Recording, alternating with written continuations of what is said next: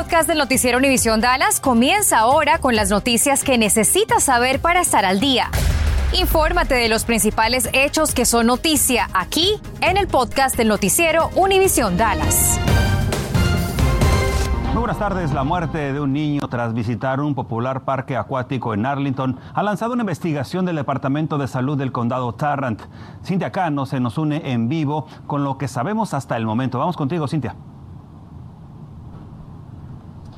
Así es, me encuentro en el parque acuático Don Missenheimer al sur de la ciudad de Arlington y las autoridades de salud del condado Tarrant nos dicen que encontraron una ameba en las muestras de agua de este pequeño parque y señalan que este pudo haber sido el lugar en donde este pequeño contrajo una infección después de pues estar aquí visitando a principios de mes. Obviamente esto posteriormente causó su muerte. Las autoridades del Departamento de Salud del condado Tarrant y la ciudad de Arlington dicen que el pequeño visitó el parque el 5 de septiembre y luego comenzó a mostrar síntomas de infección. Estuvo hospitalizado en el centro médico Cook Children's en Fort Worth hasta el 11 de septiembre cuando falleció, ya que se trata de un menor de edad. Las autoridades no proporcionaron más información sobre esta pequeña víctima, ni siquiera su edad. No sabemos si es niño o niña.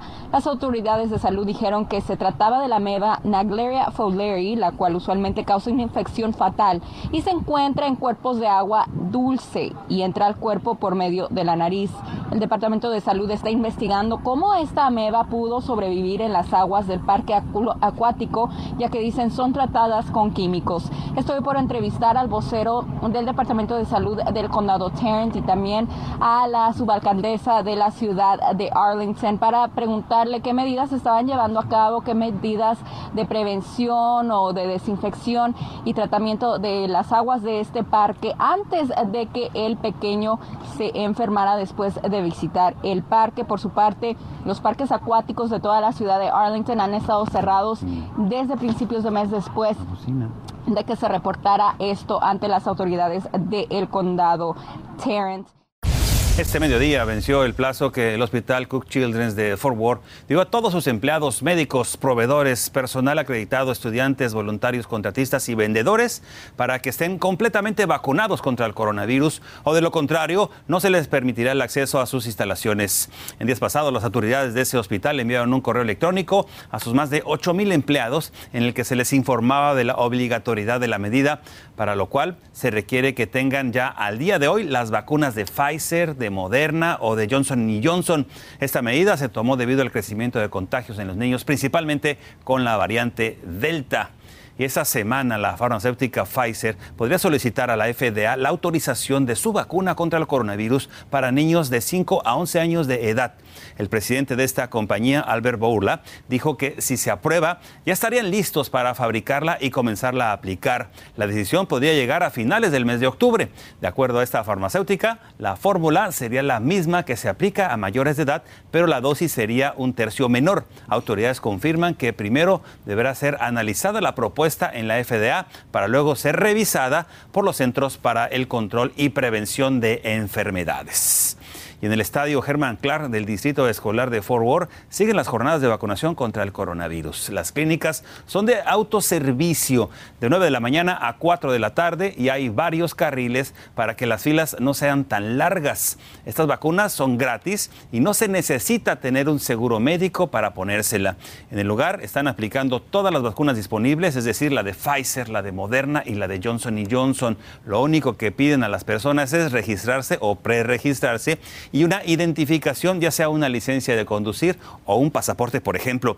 Para más información, usted puede visitar nuestra página de internet, ya la conoce, univisiondfw.com. Y un supuesto pleito callejero en Arlington, en donde hubo al menos un disparo, obligó al cierre de tres escuelas en Arlington. Sucedió alrededor de las 12.30 del mediodía en una gasolinera ubicada cerca de las calles Arkansas y Sherry. Por precaución, no dejaron entrar ni salir a las personas de la primaria Adams, de la primaria Atherton y también de la preparatoria Sam Houston. La policía no reportó heridos y tampoco hay arrestos hasta el momento. Las escuelas fueron reabiertas más tarde mientras continúa la investigación. Y también sigue la investigación en torno a un homicidio sucedido esta madrugada en la calle Skillman de la ciudad de Dallas. La policía confirmó que la víctima es una joven que tenía 14 años de edad. Al llegar los funcionarios la encontraron con al menos un disparo en un complejo de viviendas. La llevaron a un hospital, muy mal herida por cierto, pero los médicos pues no la pudieron salvar. Al momento es una investigación en desarrollo en donde se desconocen las causas. Y la policía de Fort Worth sigue buscando más pistas y la ayuda de la gente para saber lo que sucedió en torno al macabro hallazgo de tres cuerpos calcinados en un basurero. Los detalles de esta noticia que alarmó a la comunidad los encuentra en nuestra página de univisiondefw.com y el alcalde de la ciudad de Dallas, Eric Johnson, dio a conocer una serie de puntos considerados prioritarios para mejorar la ética entre sus colaboradores y también así al mismo tiempo abatir la corrupción.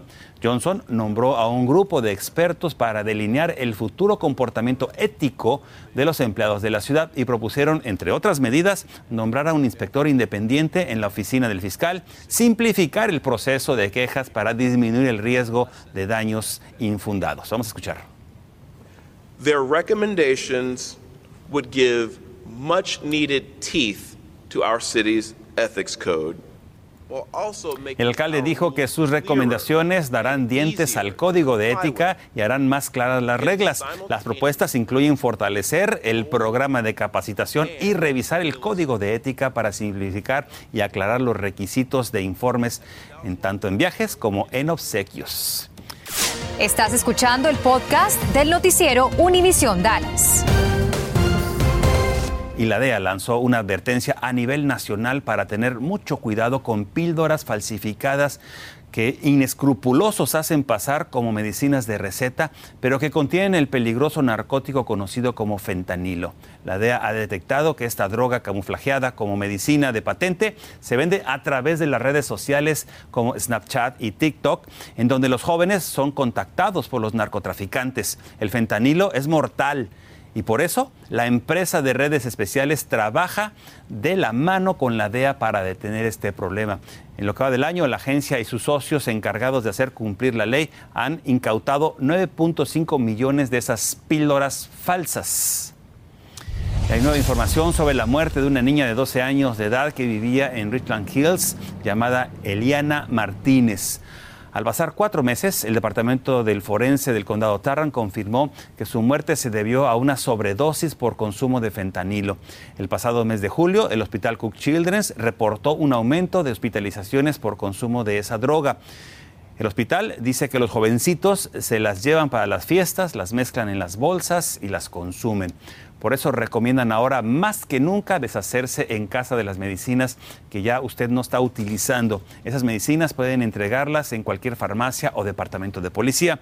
Si usted necesita más información, pues eh, le dejamos los teléfonos. Digo con mucho gusto, es el 1 800 222-1222. Allí lo van a atender las 24 horas del día. Precisamente el norte de Texas está de fiesta en la antesala del primer partido de la temporada de los Cowboys precisamente aquí en casa. Y Pedro Silva ya está listo con su reporte. Pedro, te escuchamos.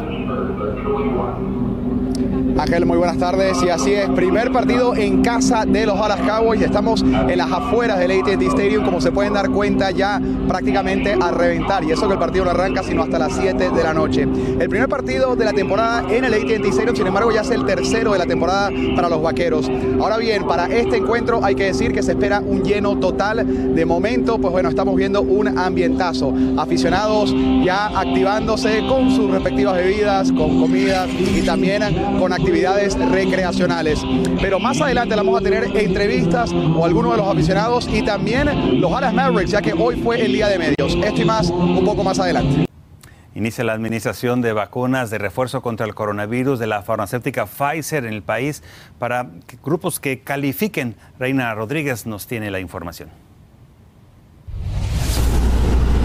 Estoy contenta de que ya agarré el busto porque yo me siento más protegida ahora. I think it's very important. We need to get this COVID mess Don y Laura recibieron la tercera dosis de refuerzo contra el coronavirus esta mañana en el Ellis Davis Field House, el cual estará abierto de lunes a sábado de 7 y media a 4 de la tarde. Sí, ahorita ha venido muchísima gente para la tercera dosis, que es lo que esperábamos y afortunadamente ha venido mucha gente.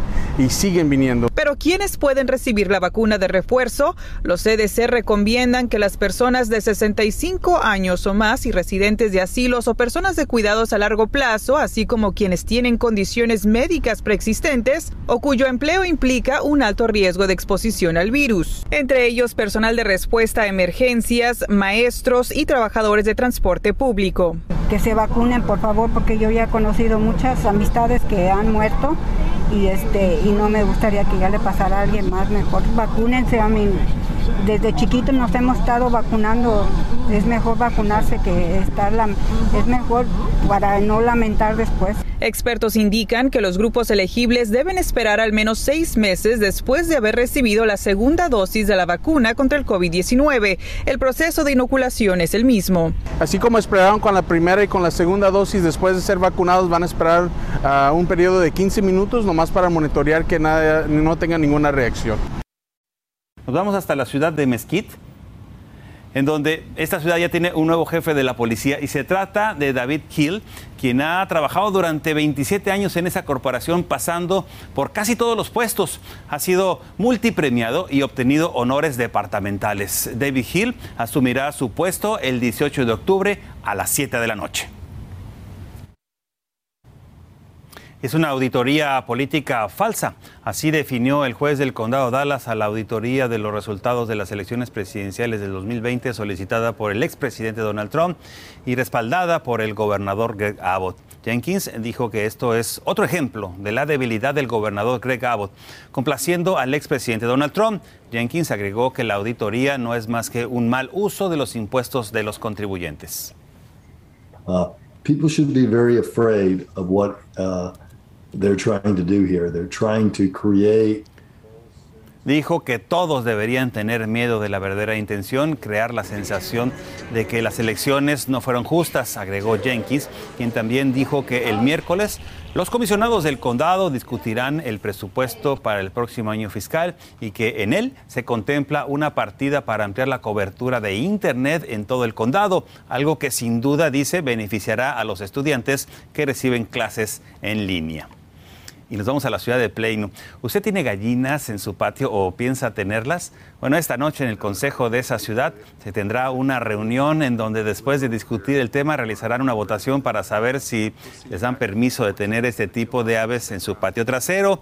Esto ha sido una añeja discusión en donde los que están a favor argumentan que debido a la crisis, por ejemplo por la pandemia, muchos residentes requieren tener esas aves debido al alza en el precio del huevo. Y quienes están en contra argumentan que hacen mucho ruido. ¿Qué va a pasar esta noche? Le vamos a contar y un cargamento de 42 libras de marihuana dentro de dos maletas fue descubierto por un oficial muy bien entrenado en el aeropuerto Dallas Lowfield. Gracias a este animalito, a su fino olfato, este eficiente oficial canino llamado Valentin detectó el narcótico cuyo destino sería Nueva Orleans, en Luisiana, y venía proveniente de San José, California. El decomiso sucedió el 25 de septiembre y bueno, Dallas era solamente un puerto de paso. Gracias por escuchar el podcast del noticiero Univisión Dallas. Puedes descubrir otros podcasts de Univisión en la aplicación de Euforia o en univision.com diagonal podcasts.